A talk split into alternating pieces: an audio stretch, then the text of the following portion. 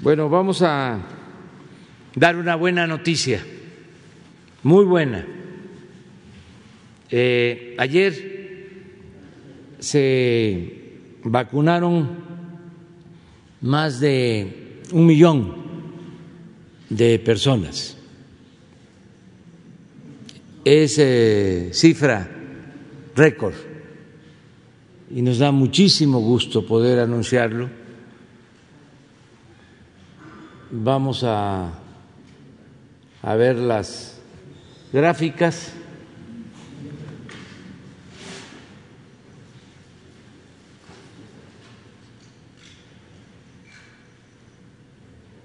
Un millón sesenta y un mil novecientos sesenta y dos. ¿Por qué está creciendo el número de vacunados? Porque se ampliaron brigadas. Y además se está vacunando a gente más joven, a adolescentes casi de 40 a 49 y se pueden mover. No es el caso de la vacunación de gente mayor que les costaba más asistir a los centros de vacunación.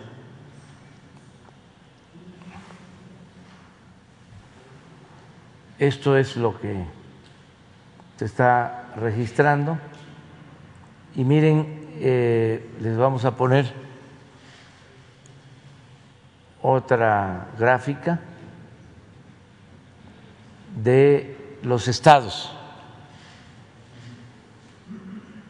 A ver si la tenemos. Sí.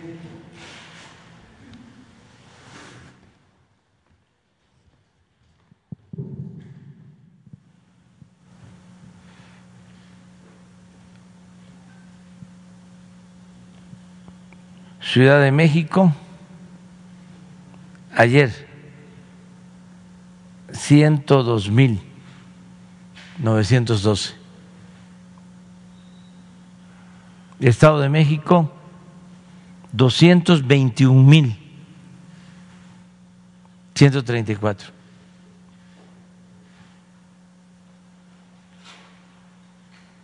Guanajuato, 92 mil 316.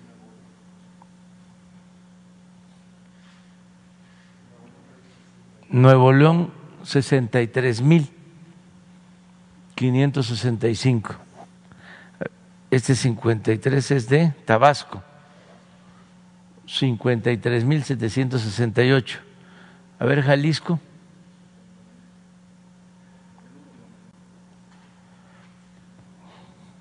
Cincuenta mil 674. O sea, vamos muy bien. Ya eh, en esta semana se concluye la vacunación con primera dosis de eh,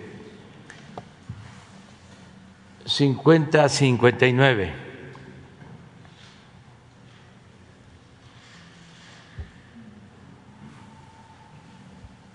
Si seguimos como vamos, se va a cumplir el que en octubre tengamos vacunados a todos los mayores de 18 años del país, aún con una dosis en el caso de los jóvenes. Pero vamos muy bien y ya la semana que viene te van a hacer anuncios también muy importantes porque eh, vamos a tener vacunas adicionales de eh, laboratorios y de gobiernos para poder cumplir con el compromiso de concluir en octubre, cuidando que no vaya a haber un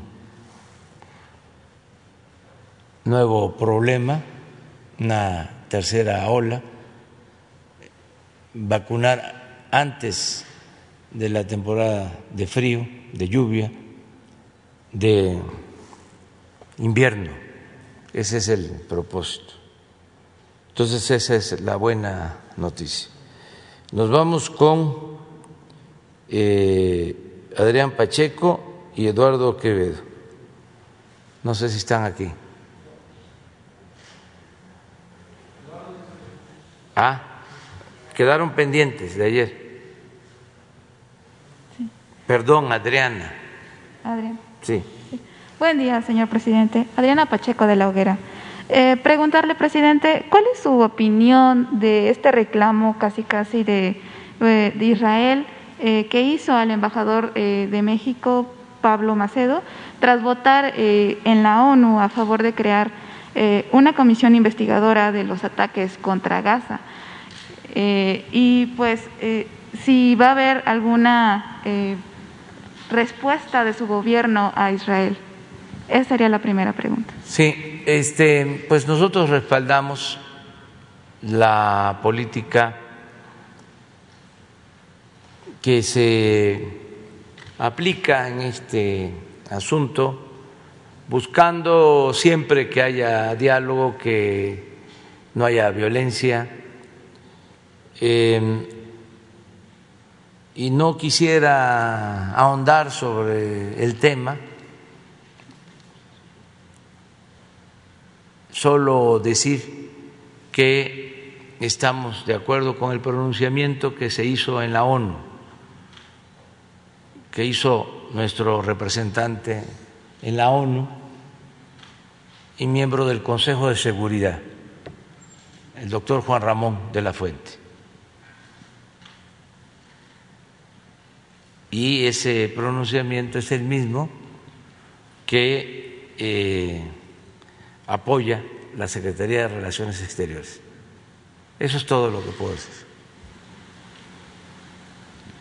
Bien, señor presidente, eh, ya considerando que está por iniciar eh, la mitad de su gobierno, ¿usted piensa hacer algún cambio en su gabinete?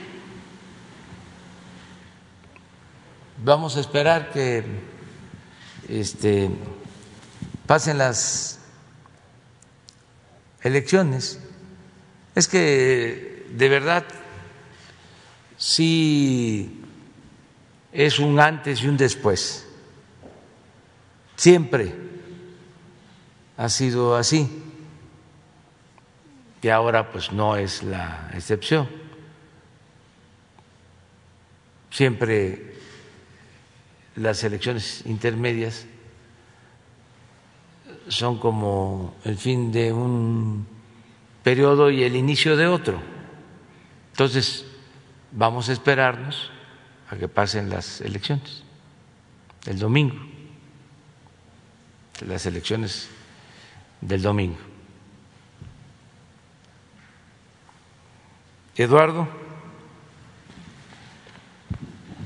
Gracias, presidente. Buenos días.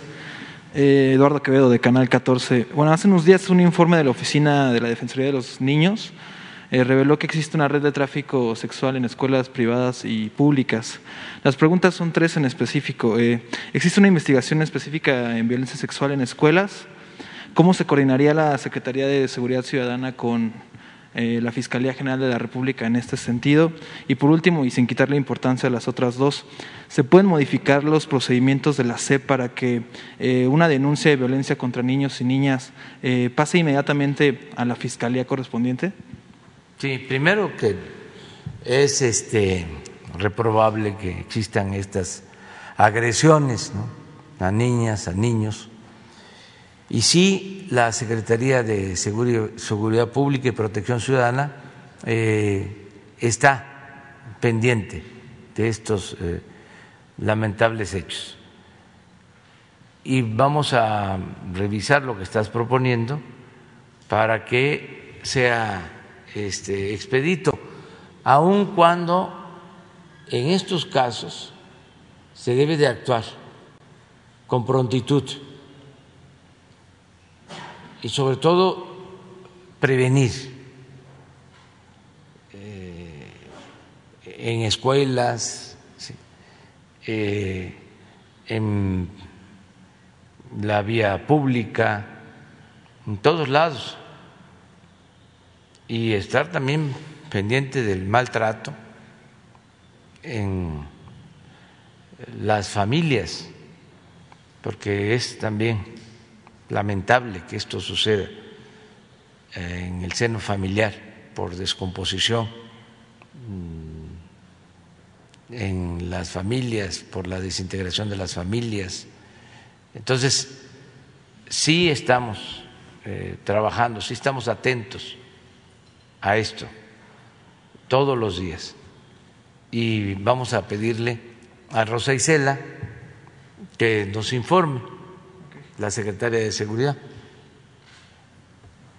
Ellos vienen aquí cada mes y le vamos a pedir que eh, informen más sobre violencia eh, familiar y sobre acoso sexual y sobre la protección a niñas y a niños.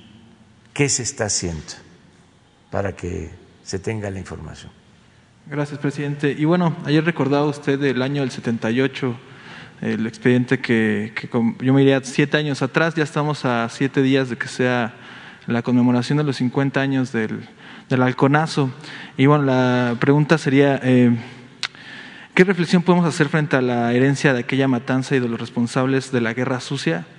¿Y se creará alguna instancia para conocer la verdad de lo ocurrido en el Halconazo? Sí, eh, gobernación está atendiendo este asunto con eh, familiares de víctimas, con familiares de desaparecidos por la guerra sucia. Esto lo está eh,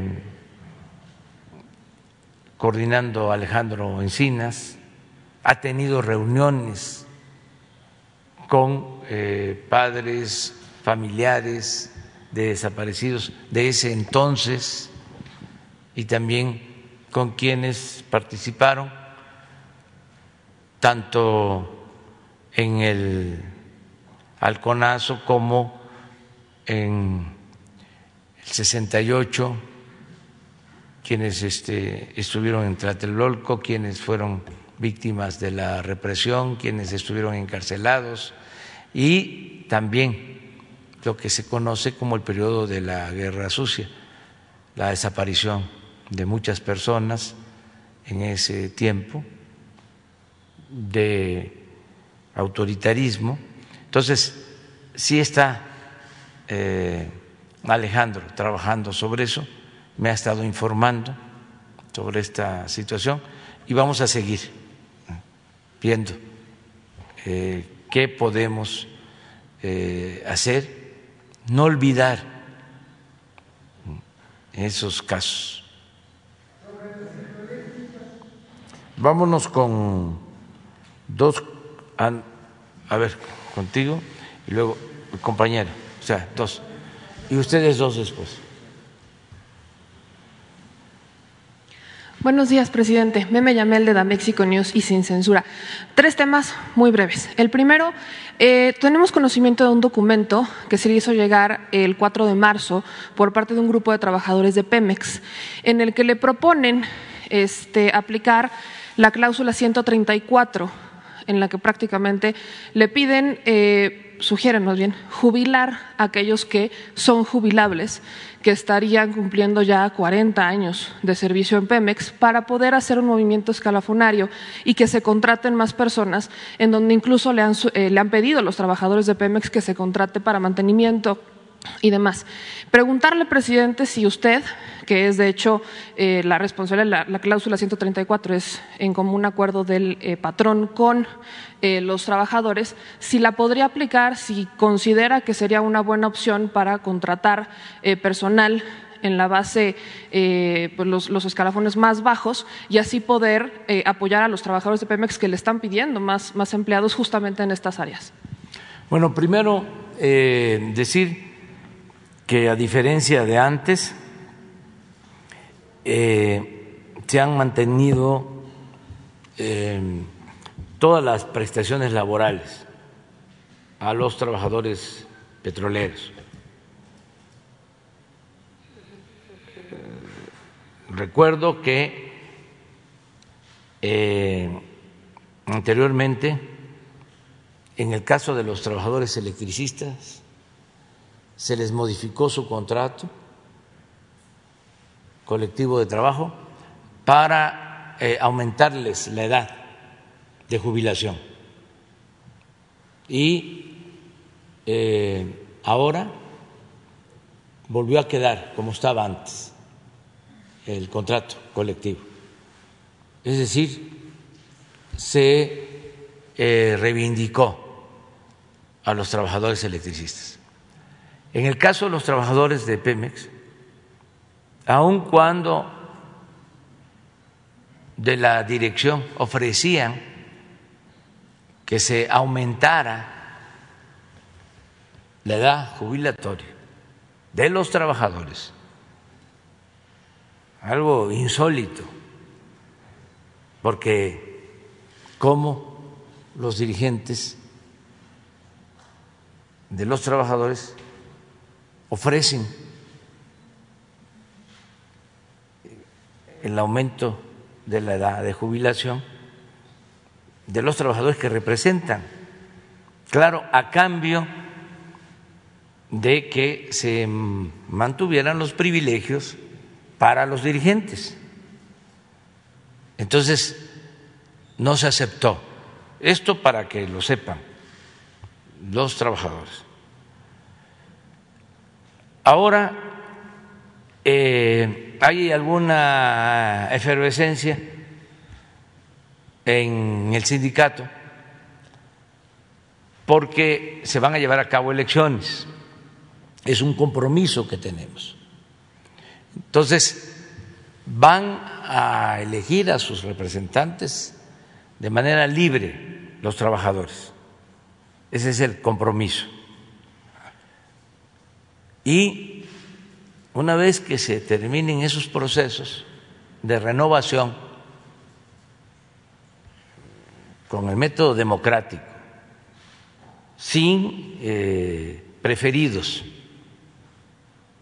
mujeres o hombres, sino los que elijan libremente los trabajadores, esos van a ser los representantes.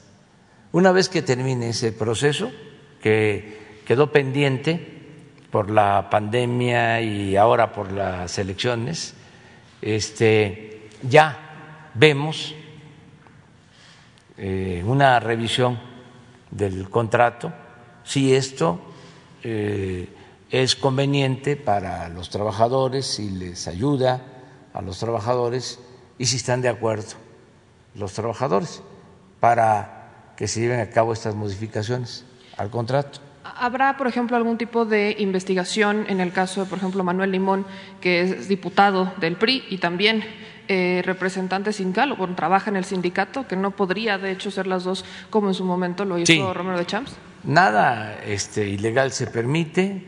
Em, ya ustedes conocen el caso del dirigente que estuvo por muchos años en el sindicato, más de 30 años dominando. Afortunadamente eh, entendió que ya son otros tiempos y se jubiló. Pero eh, esto debe de eh, servir para que se comprenda que hay una nueva realidad y también que no hay persecución para nadie. Esos mismos dirigentes, si cumplen con lo que establece el estatuto, si están en condiciones de participar, lo pueden hacer como cualquier otro trabajador.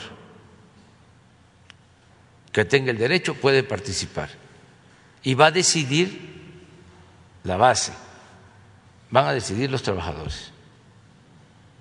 En un segundo tema, presidente, aquí afuera en Palacio Nacional hay, una, hay un plantón que es una huelga de hambre, de hecho. Están exigiendo la liberación de Manuel Germán Ramírez Valdovinos, que está acusado por asesinar a un hombre que estaría vivo, presidente.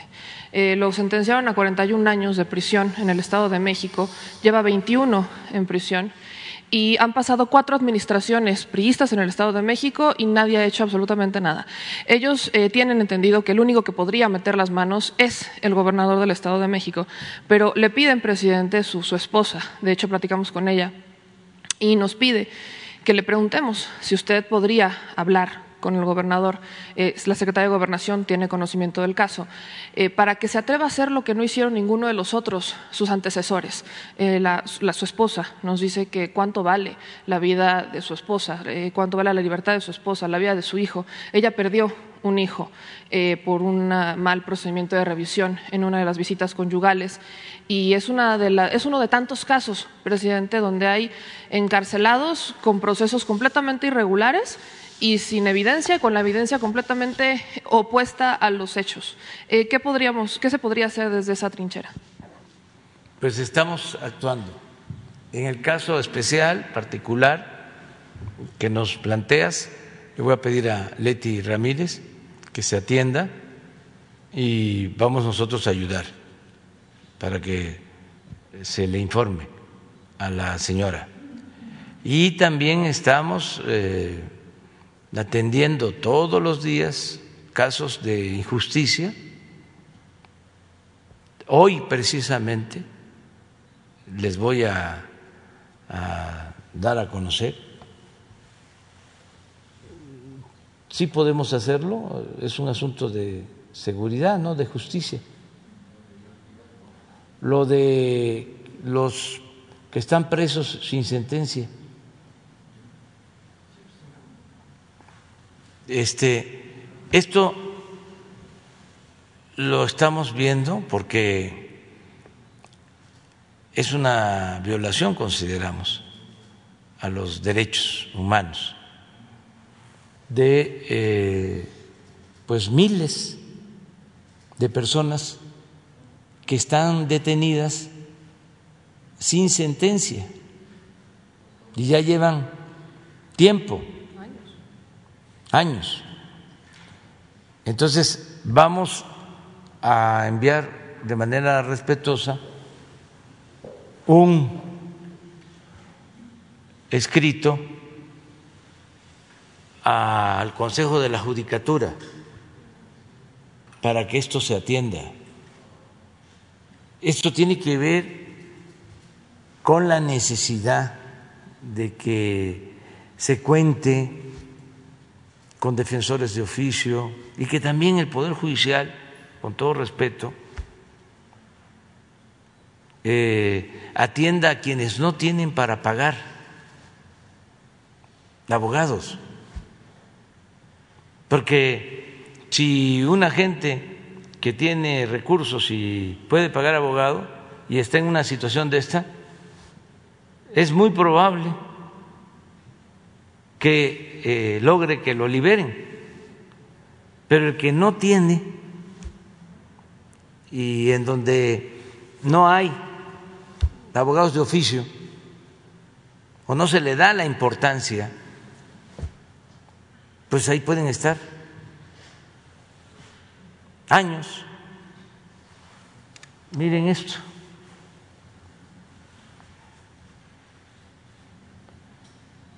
La población del fuero federal en los eh, penales, 12.227, procesados, 6.126.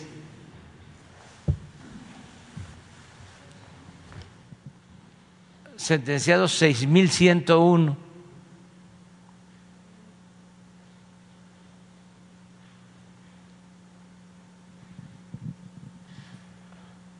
procesados del Fuero Federal por tiempo en reclusión, sin sentencia,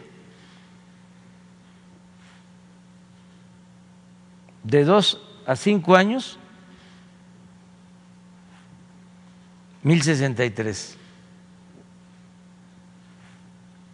De 5 a 10 años,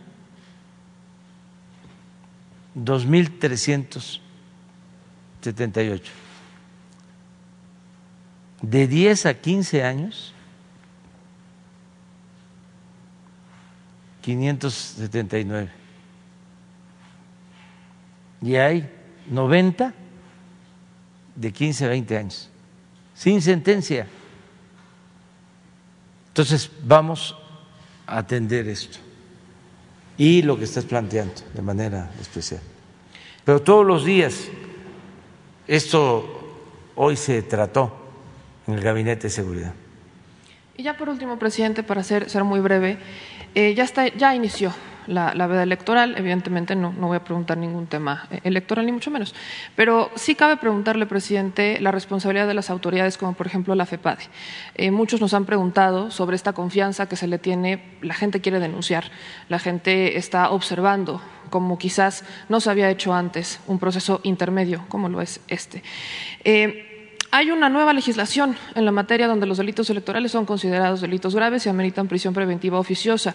Dentro de este tema hemos retratado eh, varios casos en donde ya hay delitos electorales que entrarían eh, con esta nueva sanción. Eh, casos, le puedo mencionar muchísimos. un candidato de un partido tricolor en Torreón gastó ya tenemos documentado 44 millones, se pasó muchísimo el tope de gastos de campaña, lo que es ya un delito electoral y es, es esto grave. Hay personas que por supuesto están involucradas, incluso estaríamos hablando de un delito que podría tipificarse como delincuencia organizada donde tres o más personas eh, están derivando un beneficio económico o material a través del tiempo. Los nombres de las personas, digo, los tenemos eh, documentados. Eh, podría ser hasta Petra Ávila Sánchez, eh, Miriam Leticia Licerio Telles, Marta Leticia Cigarro. Bueno, es un ejemplo de muchos que tenemos documentado. Pero, presidente, ¿cómo confiar en la ciudadanía, cómo denunciar, cómo acercarse a la Fiscalía Especializada en Delitos Electorales, bueno, la FEDE, cómo, cómo puede participar la gente? Más activamente en un proceso donde hay cambios legislativos importantes como lo es este. Hay gente que no confía en que vaya a ocurrir algo eh, si se denuncia. No puedo. Este.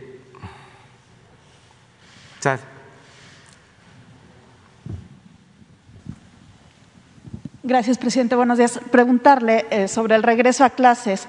Me ha tocado ver a algunos padres de familia que pues tienen temor de que sus hijos regresen a la escuela, sobre todo en aquellas familias donde los papás no están todavía vacunados. Eh, ¿Qué mensaje les daría si ustedes ya tienen algún porcentaje de escuelas a nivel nacional que sí vayan a regresar a clases?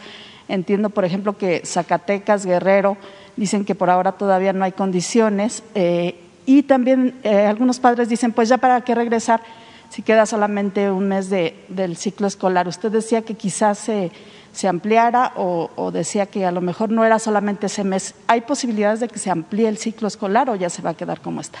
Miren, mañana vamos a informar sobre el tema de educación y del regreso a clases. Adelanto de que hoy tienen una reunión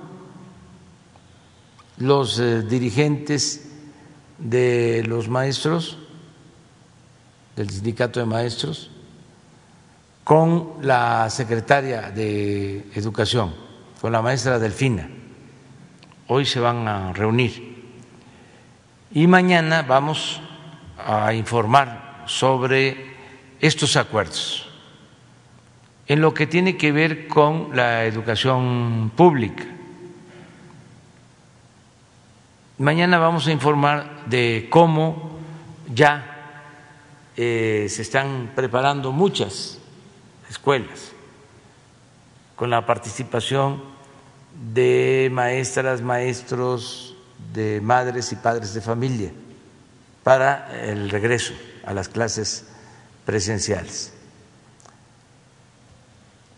Solo eh, decir que ya se permite en todos lados, siempre y cuando haya semáforo en verde y que es de todas formas voluntario, no es obligatorio. Tiene que haber acuerdo en cada núcleo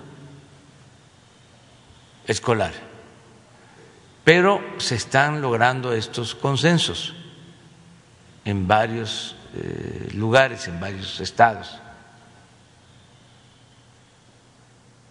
Entonces mañana vamos a tratar el tema.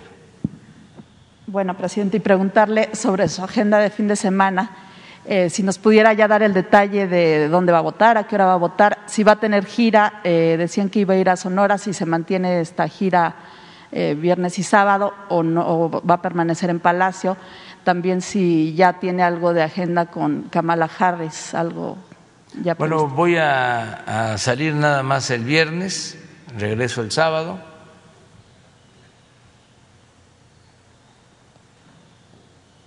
Voy a una supervisión. Ah, ¿sí de va a ir obra. a, a Sonora? No, voy a Tabasco, Chiapas, Campeche y Quintana Roo y mm, voy por primera vez, bueno, ya lo hice cuando la inundación, pero ahora vamos a sobrevolar en helicóptero todo el tramo, uno del tren Maya y el tramo 7, porque vamos a ver el, el trazo y el avance del terraplén para constatar los avances. Regreso el sábado, el domingo voy a votar. Todavía no sé bien a qué hora. Eh, es probable que sea como a las 10 de la mañana. Eh, queda aquí cerca la casilla, según me han informado. ¿Quién moneda? Sí, sí, muy cerca, como a 20 metros Está aquí cruzando la calle. más. cruzando la calle. Este y voy a estar eh, aquí pendiente el domingo en Palacio todo el día y hasta ahí. De, de la vicepresidenta tiene algo ya claro de su agenda una vez que inicie Ya este, se tiene la agenda. Este, mañana puede ser que este, invitemos a Marcelo Ebrat para que él dé a conocer los detalles. Presidente, y preguntarle si tiene alguna opinión sobre esta orden de la Comisión de Quejas del INE de que ordenó el retiro de tres conferencias mañaneras. Que eh, se acata y se cumple. ¿Ya les recibieron la notificación? Porque eh, hasta Creo que un- una sí. Todavía la segunda no. Yo tengo ahí mis diferencias, ya lo saben ustedes. Yo considero que nosotros informamos, no hacemos propaganda. Y la Constitución nos protege. Pero si ellos tienen una interpretación distinta y han tomado eh, una decisión, nosotros vamos a respetar ese punto de vista. Y ya finalmente preguntarle sobre la vacunación. Si una vez que en octubre se vacune a personas de más de 18, eh, abarcarían a los adolescentes de 12 a 16 años como hay en otros países. Estamos ahora eh, analizando y también se está haciendo en el mundo, porque lo que se recomienda es de 18 en adelante, pero no descartamos esa posibilidad. Va a depender de lo que eh, decidan los organismos eh, encargados de la salud en el mundo. la Organización Mundial de la Salud, este, básicamente.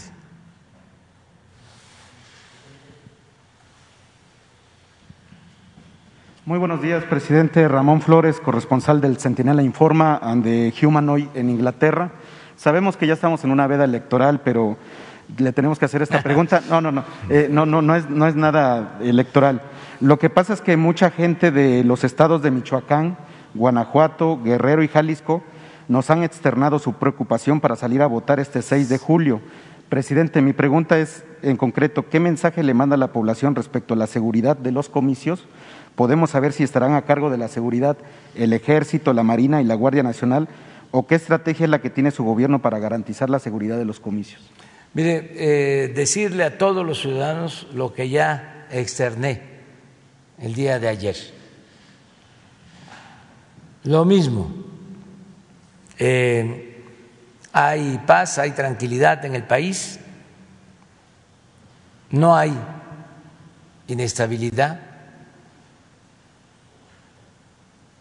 de modo que eh, están garantizadas las libertades. Y en este caso, la libertad para elegir a los representantes del pueblo. No hay eh, ningún problema. Eh, existen, como en todo proceso eh, electoral, confrontaciones, a veces agresiones, pero hay normalidad política. hay normalidad democrática en México. Entonces, todos los ciudadanos tienen esa garantía de protección. Es nuestra responsabilidad y se está eh, cumpliendo. No puedo eh, extenderme más, pero decirles que no hay eh, nada que temer. Eh, presidente, mi segundo tema es, afuera de, aquí de Palacio Nacional se encuentra la madre del presunto culpable del asesinato de la candidata de Moroleón, la señora Esmeralda García. Está fuera de, aquí de Palacio. Ella argumenta que su hijo fue detenido ilegalmente, su hijo se llama Fernando Martínez, tiene pruebas de que la Fiscalía entró sin orden de cateo, la Fiscalía de Guanajuato, y sin orden de aprehensión, que están fabricando un presunto culpable para resolver el caso, traen muchísimas pruebas, las, las, estuvimos viendo allá afuera, de que su hijo no estaba en el lugar donde presuntamente fue detenido. Ella solamente quiere ser escuchada y entregar las pruebas de que su hijo es inocente. Presidente, ¿se puede revisar su caso para no fabricar presuntos culpables por resolver un caso rápido? Sí, puede la señora eh, asistir y nosotros podemos ayudar para que eh, sea atendida en la Secretaría de Gobernación okay. el día de hoy. Ok, y presidente, ya por último, en febrero del año pasado, nosotros le dimos a conocer el caso de los jubilados de Vancomer, que en represalia por demandas judiciales no han recibido incremento a su pensión, despojo de la mayor parte de la pensión a jubilados, tienen una demanda en la Junta, en la junta de, de Conciliación y Arbitraje por más de 17 años sin resolver, despojo del 50% del seguro de vida pagado durante 35 años por el jubilado Usted ese día giró instrucciones para que fueran recibidos por la secretaria Luisa María Alcalde. A un año de la denuncia, presidente, no han sido recibidos por la secretaria. ¿Qué pasa con los funcionarios que no tienen sus órdenes, señor presidente? Bueno, este, hay que revisar el asunto, pero si están ellos en condiciones de ir hoy mismo a la Secretaría del Trabajo van a ser recibidos por la secretaria. tú les comentes. Muy bien. A ver, vamos al, al aeropuerto. Doctor Pedro Centeno. Buenos días, señor presidente. Gusto en saludarlo. Sí, adelante. Estamos, gracias. Estamos aquí en el Aeropuerto Internacional de la Ciudad de México, en la terminal número uno, señor, y estamos recibiendo el vuelo 78 con el embarque 64. Este vuelo viene de Beijing, China, con vacuna del laboratorio Sinovac, con un millón de dosis, señor presidente. Y en unos minutos estaremos también recibiendo el segundo vuelo del día, que es el vuelo 79, con el embarque 65 del laboratorio Pfizer, que trae 585 mil vacunas al país. Y esto representa ya en nuestro país, señor presidente, 42 millones 347 mil 665 dosis que han llegado al país para seguir en el Programa Nacional de Vacunación contra COVID-19. Y cabe resaltar que llegando estas vacunas inmediatamente se van a la distribución a Baja California, Sonora y Chihuahua, señor presidente. Eso es cuánto, señor. Muchas gracias, eh, doctor. De modo que ya eh, tenemos más de 42 millones. ¿Cuál es la cifra exacta? 42 millones 347 mil 665 dosis, señor presidente. Muchas gracias, eh, Pedro. Muchas gracias a todos los compañeros. También un saludo a los que trabajan en el aeropuerto y ayudan en toda esta eh, operación. Muchas gracias a todas y a todos. Gracias, señor presidente.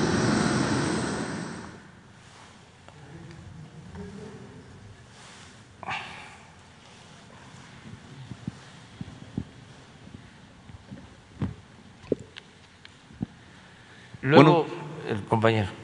Buenos días, señor presidente. Sósimo Camacho, de la revista Contralínea. Eh, presidente, usted ha comentado que se va a investigar, se va a llegar a fondo en el caso de la línea 12. Y la pregunta es si se va a investigar, a- bueno, incluso el, actual secretario de Relaciones Exteriores eh, ha dicho que se pone a disposición de las autoridades. Y bueno, pues él ha comentado eh, que bueno pues que, pueden seguir adelante las investigaciones y él está a su disposición. Pero la pregunta es si se va a investigar a otros eh, funcionarios que hoy trabajan en la Secretaría de Relaciones Exteriores y que incluso bueno este tuvieron eh, fueron investigados por haber este, sido partícipes en la en este proceso de la línea 2. Está el caso de Juan Carlos Mercado, que él, eh, bueno, ahora como funcionario, estaba como funcionario en Relaciones Exteriores, pero él incluso fue sancionado con una multa de 2.5 millones de dólares, inhabilitado por 10 años para ocupar cargos. Y bueno, pues eh, digamos que salió eh, avante de estas acusaciones porque prescribieron los delitos, no porque fuera resultado, eh, porque resultara inocente. Entonces quería preguntarle qué opinión tiene al respecto, señor presidente, y si se va a investigar también a otros funcionarios, además del propio secretario. Sí, nada más esperar a que se tenga el dictamen. Y ya lo informó de esa manera la secretaria, la jefa de gobierno, Claudia Sheinbaum. Entonces vamos a esperar que se tenga el dictamen y para dejar en claro las cosas, en nuestro gobierno no se permite la corrupción ni hay impunidad. Gracias, presidente. En una segunda eh, pregunta, bueno, usted se ha referido a la violencia que ha ocurrido en el sur de Veracruz, específicamente en el municipio de Cozoleacaque. Eh, bueno, pues ahí eh, desafortunadamente pues hay un cacicazgo muy importante, muy fuerte.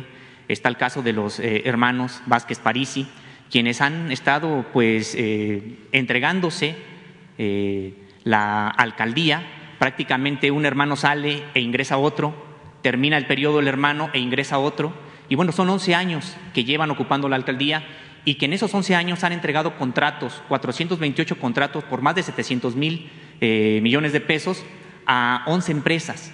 Y estas 11 empresas se crearon al inicio de estos mandatos de estos, de estos hermanos Vázquez Parisi. Ellos son hijos de eh, bueno, un, un, un, cacicazgo importante en la región, ya fallecido en 2006, eh, conocido como el Cacique del Sur. La pregunta, señor presidente, es eh, ¿qué va a pasar con este municipio de Cozoleacaque que está en manos de estos eh, hermanos y que, bueno, pues desafortunadamente las investigaciones no avanzan. No obstante, que, bueno, hay señalamientos de la Auditoría Superior de la Federación por estos contratos que, le comento, pero no avanzan las investigaciones y, bueno, pues ellos siguen en el cargo. Bueno, no voy a opinar sobre eso, te pido tu comprensión, porque eh, son asuntos que tienen que ver con la participación electoral y política, ¿no? Entonces, pasando las elecciones, lo que sí puedo decir es de que en Cosolia, como se le llama, a Cosolia Caque, que además es un municipio de gente muy buena, muy solidaria, muy fraterna, que este, los recuerdo mucho.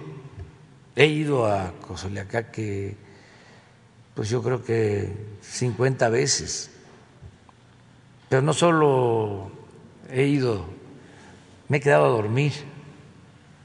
Por ahí pasó el éxodo por la democracia, ahí me quedé a dormir, nos atendieron muy bien.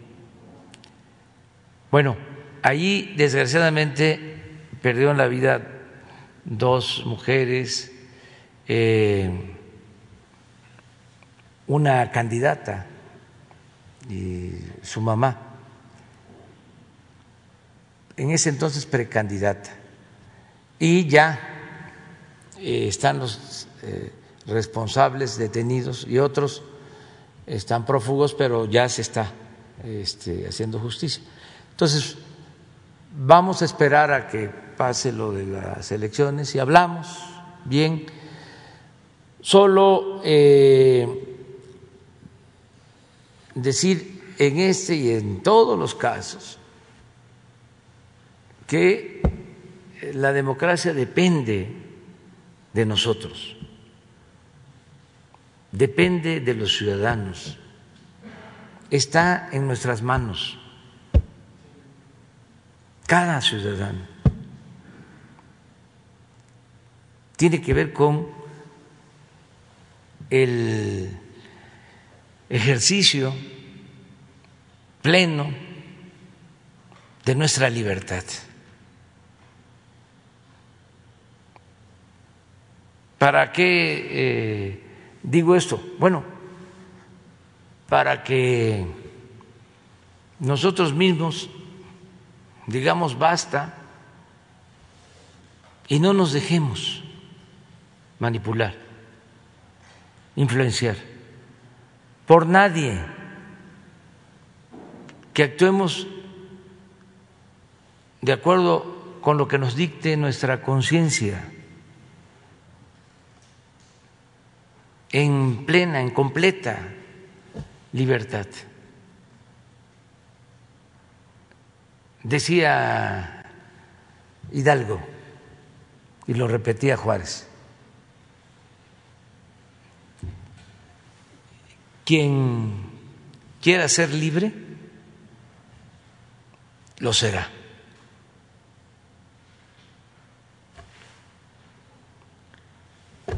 Gracias, señor presidente. Eh, una tercera pregunta.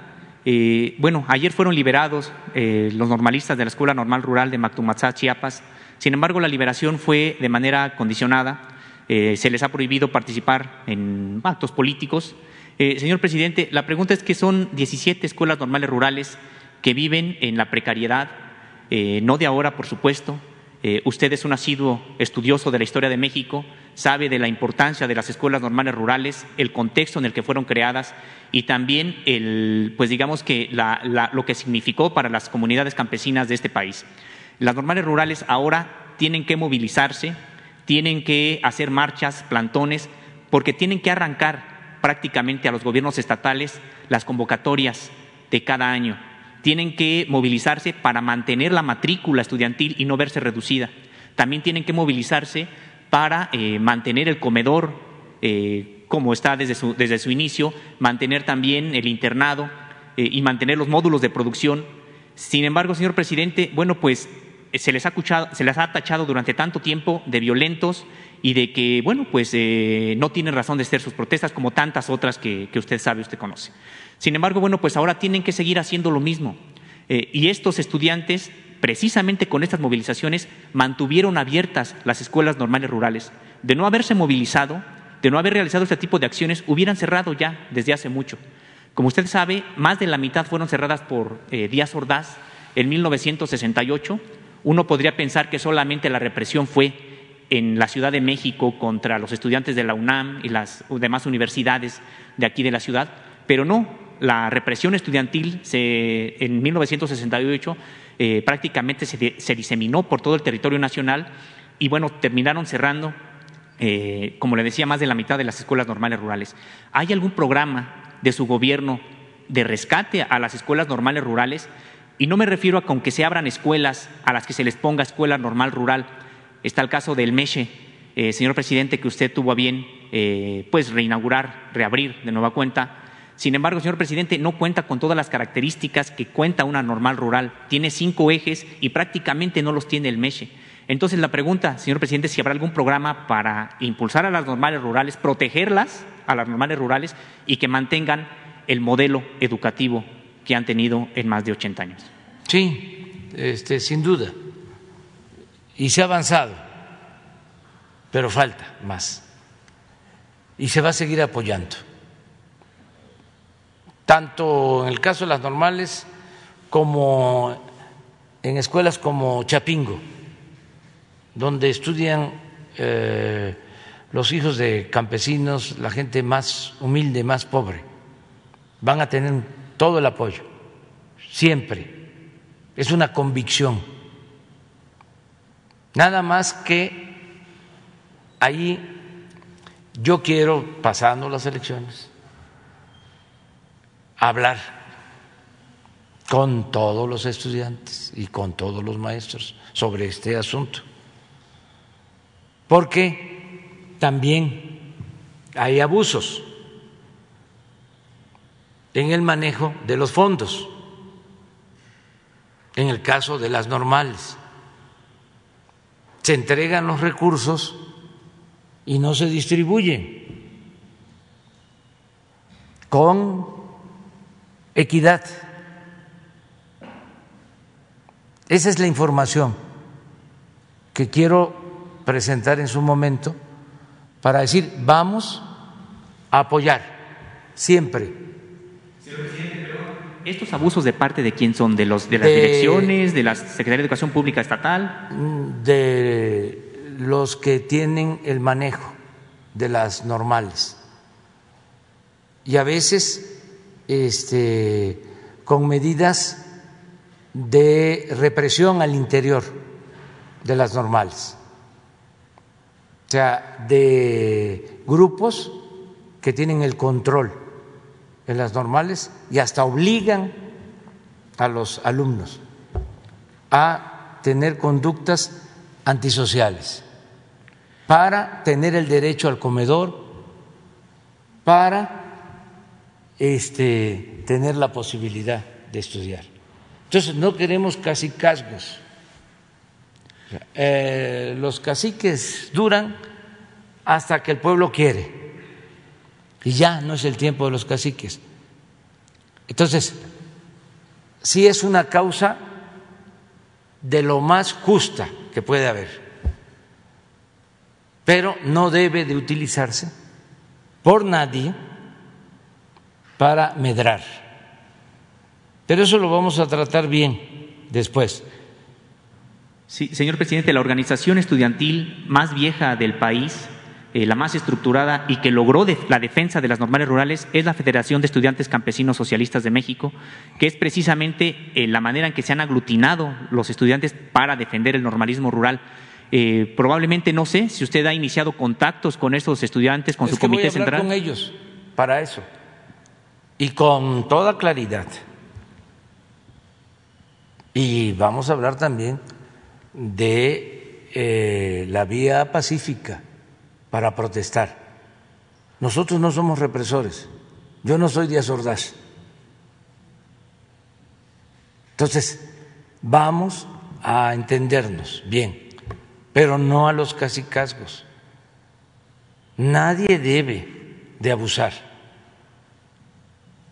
en ningún lugar, en ningún sindicato, en ninguna organización, eh, en ninguna universidad. Es lamentable que todavía hay este, personas que manejan las universidades públicas que son caciques que llevan 30 años, así como los líderes charros de 20, de 30, de 40 años en los sindicatos así, pero rectores de universidades públicas. Entonces, todo eso no se tolera.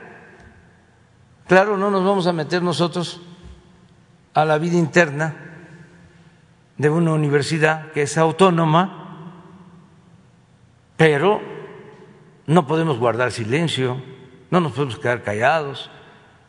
Y la comunidad universitaria de que se trate debe saber que eso es indebido. Eh, no se puede este, dar ese ejemplo en una universidad. ¿Cómo? Entonces es interesante el tema y todo el apoyo para los estudiantes. O sea, que no les falte nada, que eh, tengan sus becas, que en los internados no les falte la alimentación, que eh, reciban educación gratuita, de calidad, y que saliendo de la eh, normal tengan automáticamente su plaza, su base para eh, trabajar como maestros en la Secretaría de Educación Pública. Esas son las instrucciones que he dado. Pero también he estado notando cosas que no son convenientes. Aquí hablé de como lamentablemente dos alumnas de eh, escuelas en Puebla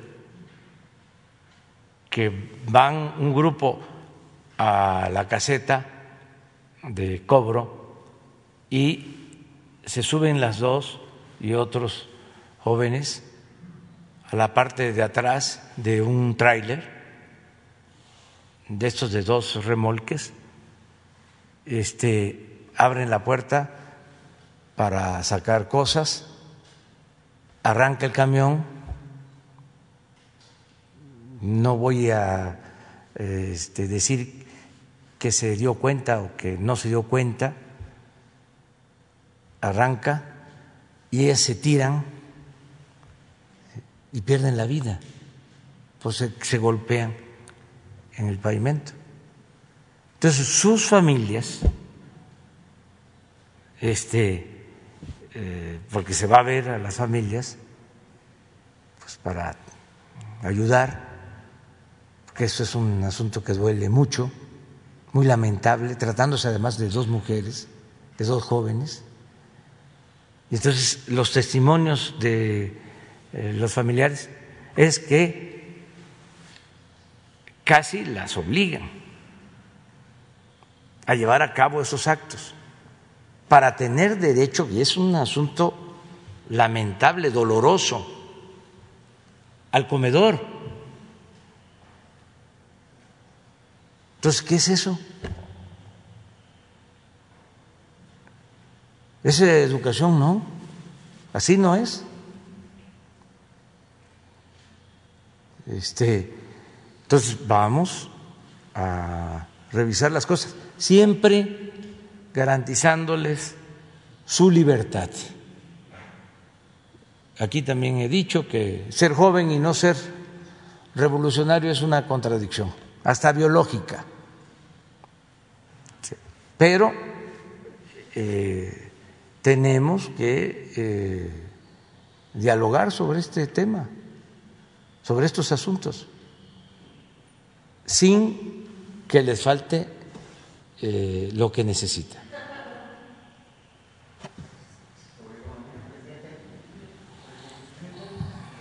A ver. Sí, eh, buenos días. Eh. ¿Tú, ya preguntaste? No. Sí, por favor. Eh, buenos días, señor presidente. Demián Duarte del canal Sonora Power de YouTube. Sobre el tema económico, llama la atención, bueno, sabíamos el martes pasado, Hacienda ya había elevado el pronóstico de crecimiento para este año en particular. Y bueno, hay una serie de indicadores de los que incluso ya habló usted ayer. Eh, es interesante que hoy Banco de México ratifica, incluso eleva, ¿no? Este, el pronóstico habla de que pudiera la economía crecer un 7%. Y el tema eh, me, me, inquieta y me interesa mucho en específico porque naturalmente estamos saliendo de la situación de pandemia y esto ha implicado pues una desmovilización eh, en muchos niveles de los sectores productivos. El, el, punto es, yo a usted lo he visto que ha seguido trabajando pues todos los días, ¿no? Este 16 horas, este, incluso nosotros los compañeros compañeros de los medios, este, seguimos trabajando este, independientemente de la situación de pandemia. Los sectores llamados estratégicos nunca dejaron de trabajar.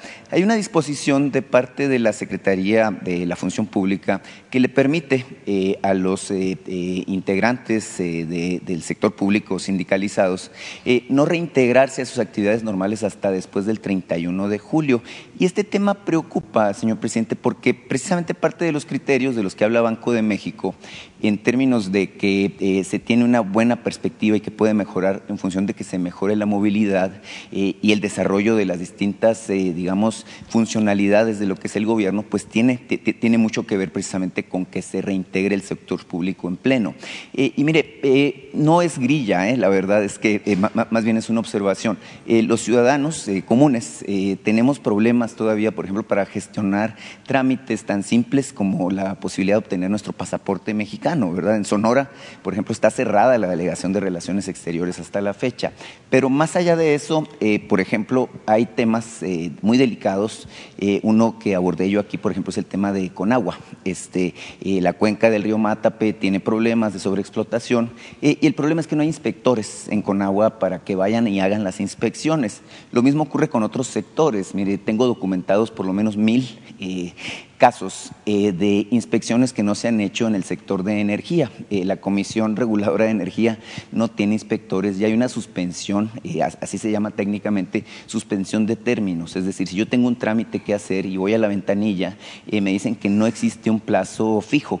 Entonces sería importante, señor presidente, sin presionar naturalmente, porque sabemos que está la pandemia y que hay una recomendación del sector salud, este, una recomendación técnica, visualizar la manera en la que estos trámites y esta normalidad en la cuestión de la tramitología pudiera regresar, eh, digamos, a lo que es por lo menos aceptable. Hay, hay plazos este, muy vencidos este, de tres meses, otros de seis, otros de nueve, otros de doce, unos de dieciocho, otros de veinticuatro, que no tienen nada que ver con la pandemia y que siguen ahí, ¿verdad? Este, sin eh, pues que se les dé curso. Entonces, creo que para regresar a, integrarnos a esta normalidad sería importante que se tomaran cartas en el asunto. Sí, ya lo estamos eh, analizando porque sí ya hace falta la integración presencial de eh, los todo, de los servidores públicos, de todos los servidores públicos, porque sí se han demorado trámites en el gobierno,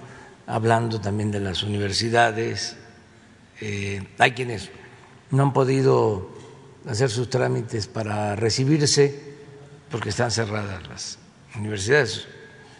y también lo que tú estás planteando. Ya lo estamos viendo y eh, vamos a ir a la normalidad plena pronto, pronto, pronto, pronto. No puedo decir más. Solo, pues, eh, celebrar, porque es una buena noticia, no creo que perjudique a nadie, el que el Banco de México eh, incrementó su pronóstico de crecimiento para el país hasta 7%.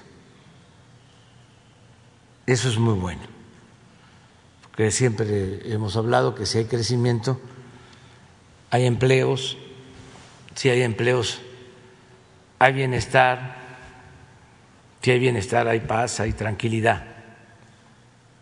Entonces, este, vamos a estar eh, buscando ya la normalidad completa este, y el regreso de los trabajadores eh, al servicio del Estado en su momento.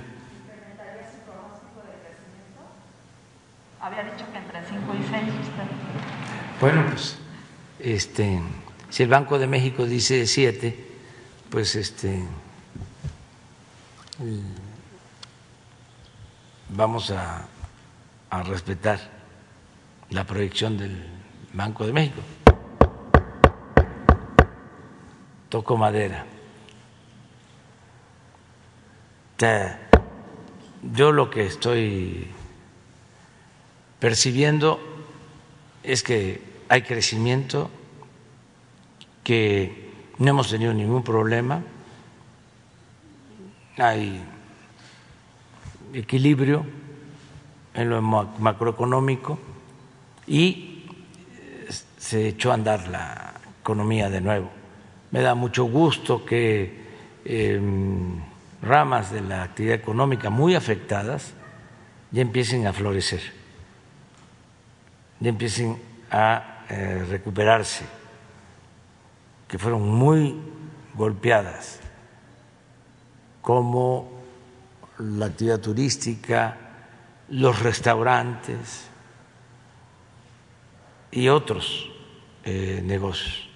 Pero ya, ahí va, este, poco a poco.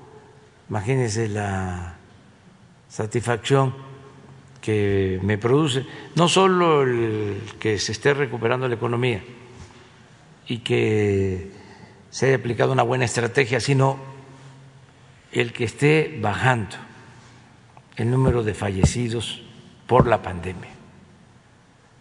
Eso es lo que me tiene más tranquilo, porque eso duele mucho, mucho, mucho, mucho, mucho.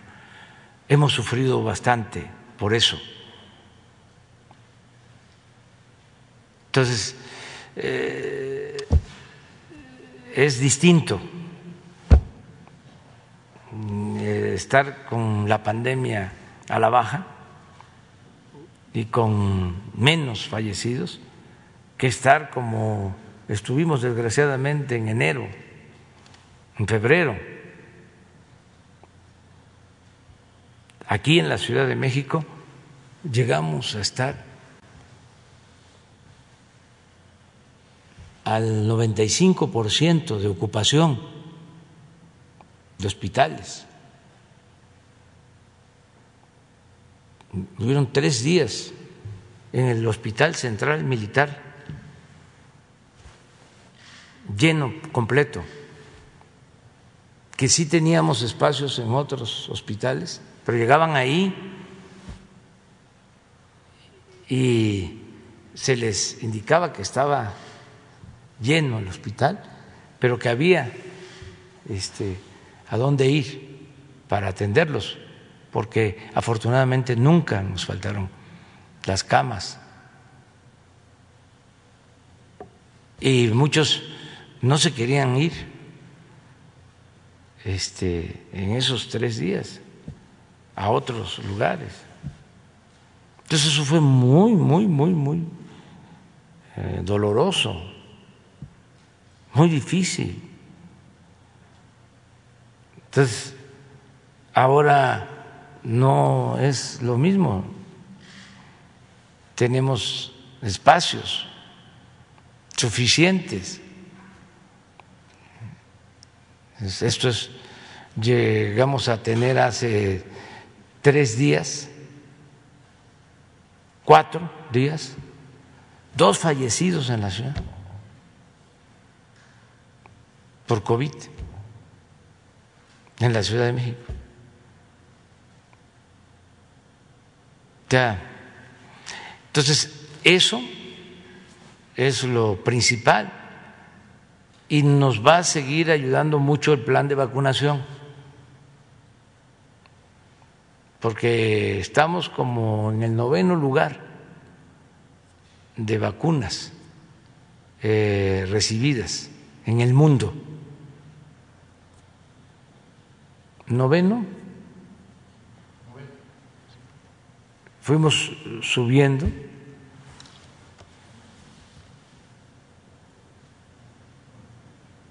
A ver si tenemos. ¿Sí?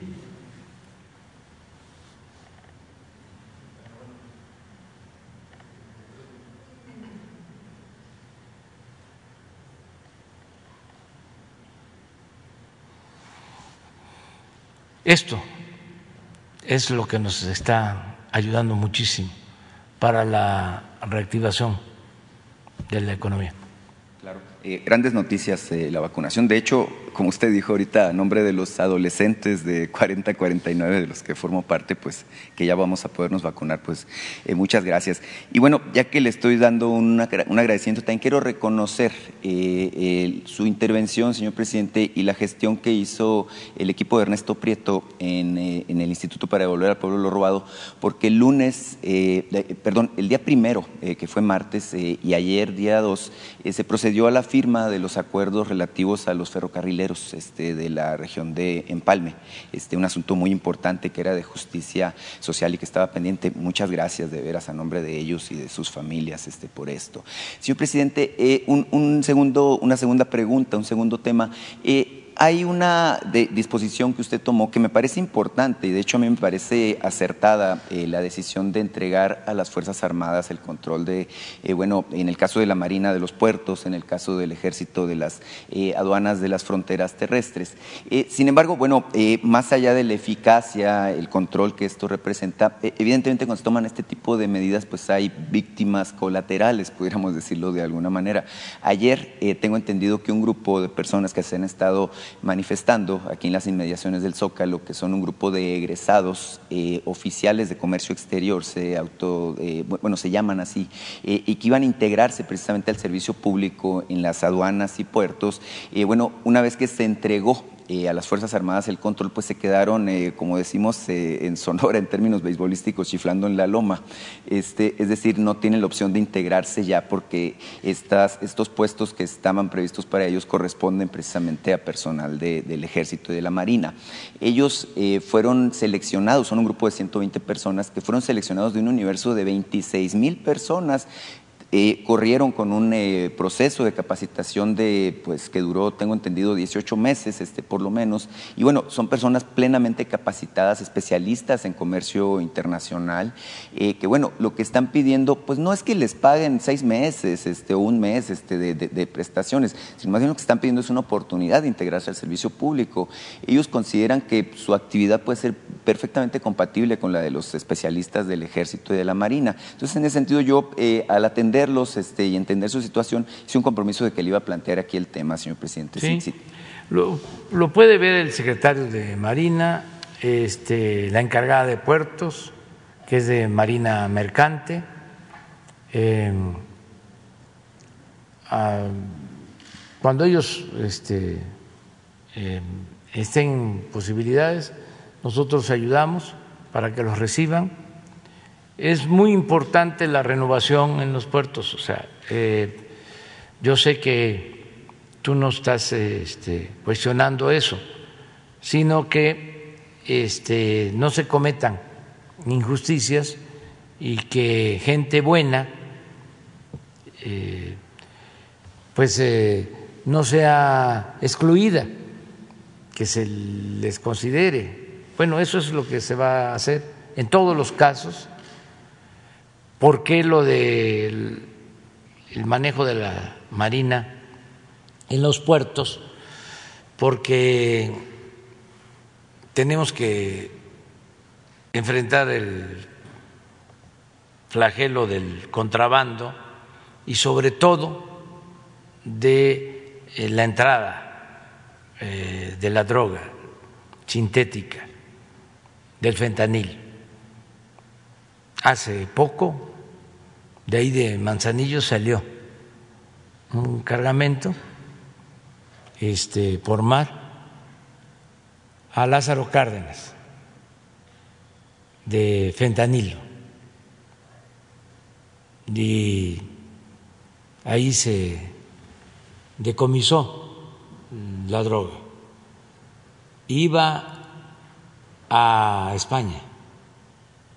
Entonces, ahora los puertos pues son los que más eh, transportan mercancías. Esto es eh, fruto de la modernidad o del crecimiento del comercio marítimo. Entonces, sí necesitamos hay más protección, pero no eh, tiene eh, la Armada pues a todos los elementos, porque también tiene que llevar a cabo otras labores, otras funciones. Este es algo adicional. Tiene que garantizar pues eh, la seguridad en los litorales, en los mares del país, defender la soberanía, nos están ayudando en eh, la formación de la Guardia Nacional, nos ayudan en el dragado de los ríos, acaban de llegar eh, dragas que se adquirieron eh, con ese propósito, como es algo que tiene que ver con la protección civil, y eso sí expresamente este, está permitido informarlo, pues puedo comentar que esas dragas nuevas eh, van a significar que ya la Secretaría de Marina tenga capacidad, sea autosuficiente para llevar a cabo todos los trabajos de desasolve de ríos, de desembocaduras al mar, eh, de desasolve de puertos, ya no se va a requerir contratar, lo va a hacer la propia Secretaría de Marina. Nos ayudan mucho para tener limpias las playas de Sargazo. Bueno, nos ayudan en la atención médica, agradecerle mucho a enfermeras, a enfermeros, a médicos de la Marina, como también a todo el personal médico de la Secretaría de la Defensa que han estado ayudando porque se abrieron sus hospitales para la atención a toda la población. Los hospitales de la Marina, los hospitales de la Secretaría de la Defensa este, se abrieron para atender a todos los que necesitaban apoyo médico con el COVID. Eh, no solo se atendió a militares, a marinos, sino a muchísimos eh, ciudadanos que fueron a estos hospitales y nos han estado ayudando en el transporte, en la logística del plan de vacunación. Bueno, en la vacunación misma hay marinos, hay eh, soldados oficiales del ejército ayudando. Si no, no este, alcanzamos a vacunar más de un millón en un día. Solo piensen este, cómo se diseñó, porque aquí estamos hablando de resultados, pero para llegar a esto implicó planeación, implicó muchas reuniones para eh, tener acuerdos, implicaron gestiones al extranjero, eh, implicó pues eh, el que se definieran rutas de traslado de medicamentos. Este, esto que hacen los de las Fuerzas Armadas, de que llegan las vacunas y se distribuyen y se está vacunando hasta en los pueblos más apartados, porque no es nada más en las ciudades. Aquí es relativamente fácil pero llevar la vacuna a la tarahumara, a la, candona, a la mixteca, a la Sierra Norte de Oaxaca o Sierra Juárez, pues no, no es un asunto sencillo. Bueno, todo eso es aportación de las Fuerzas Armadas.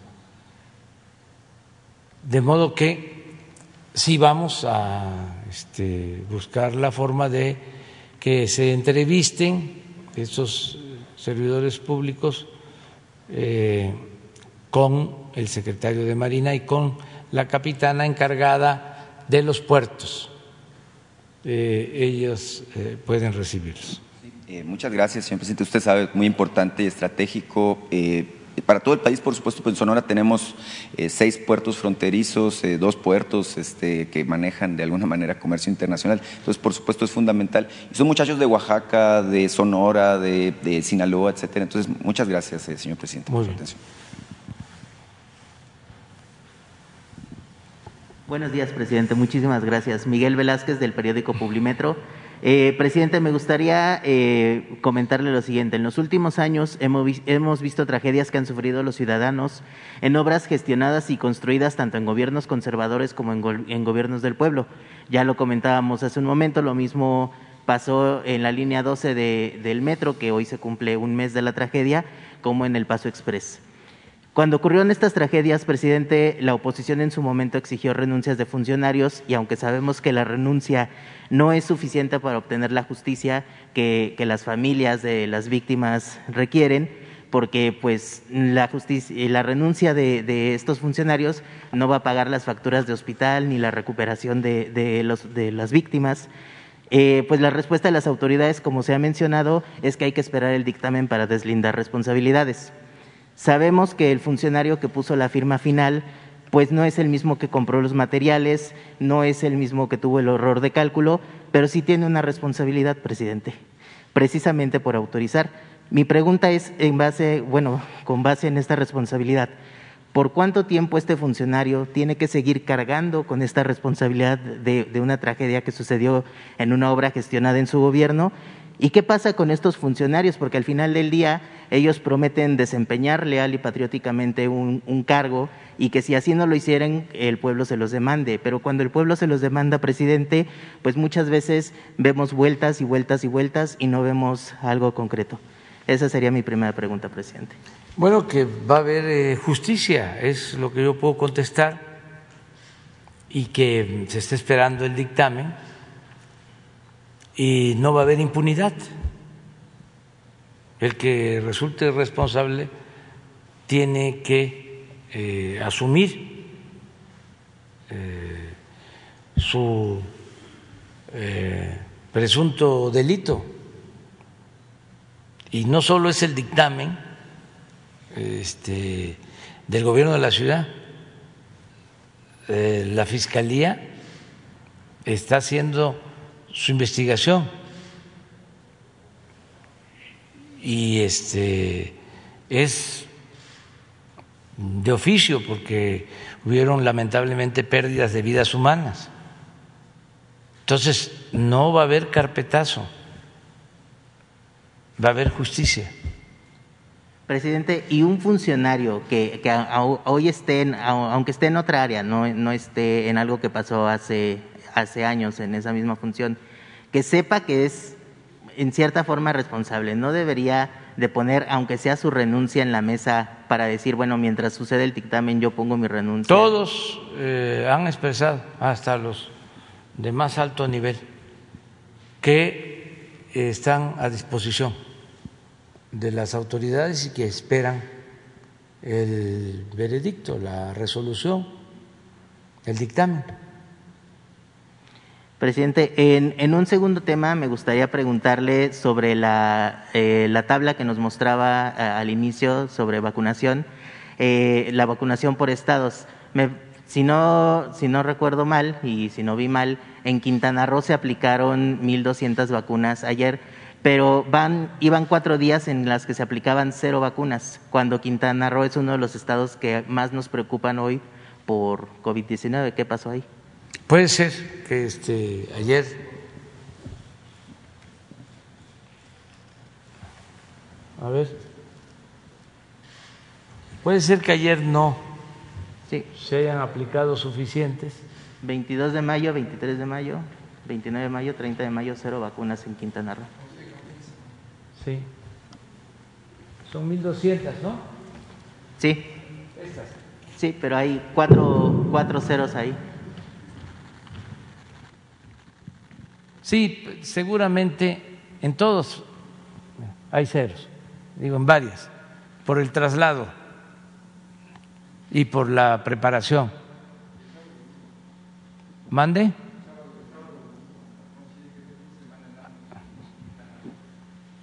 Sí, pero Quintana Roo eh, está siendo atendido de manera especial, porque ahí tuvimos un incremento en el número de contagios.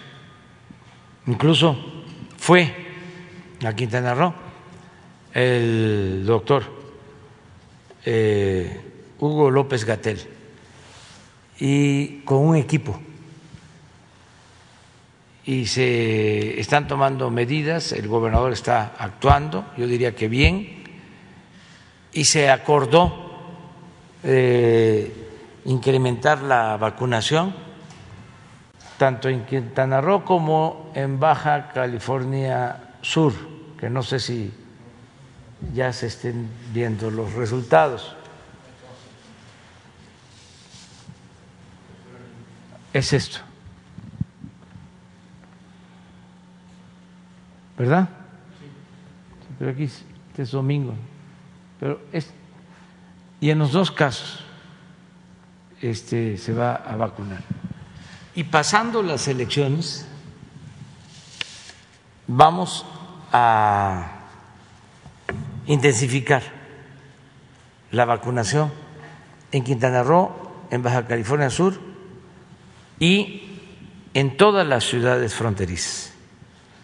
Y, fue eh, justamente por este tema, ¿no, ¿no considera también que haya la posibilidad de que las personas no estén yendo a los centros de vacunación?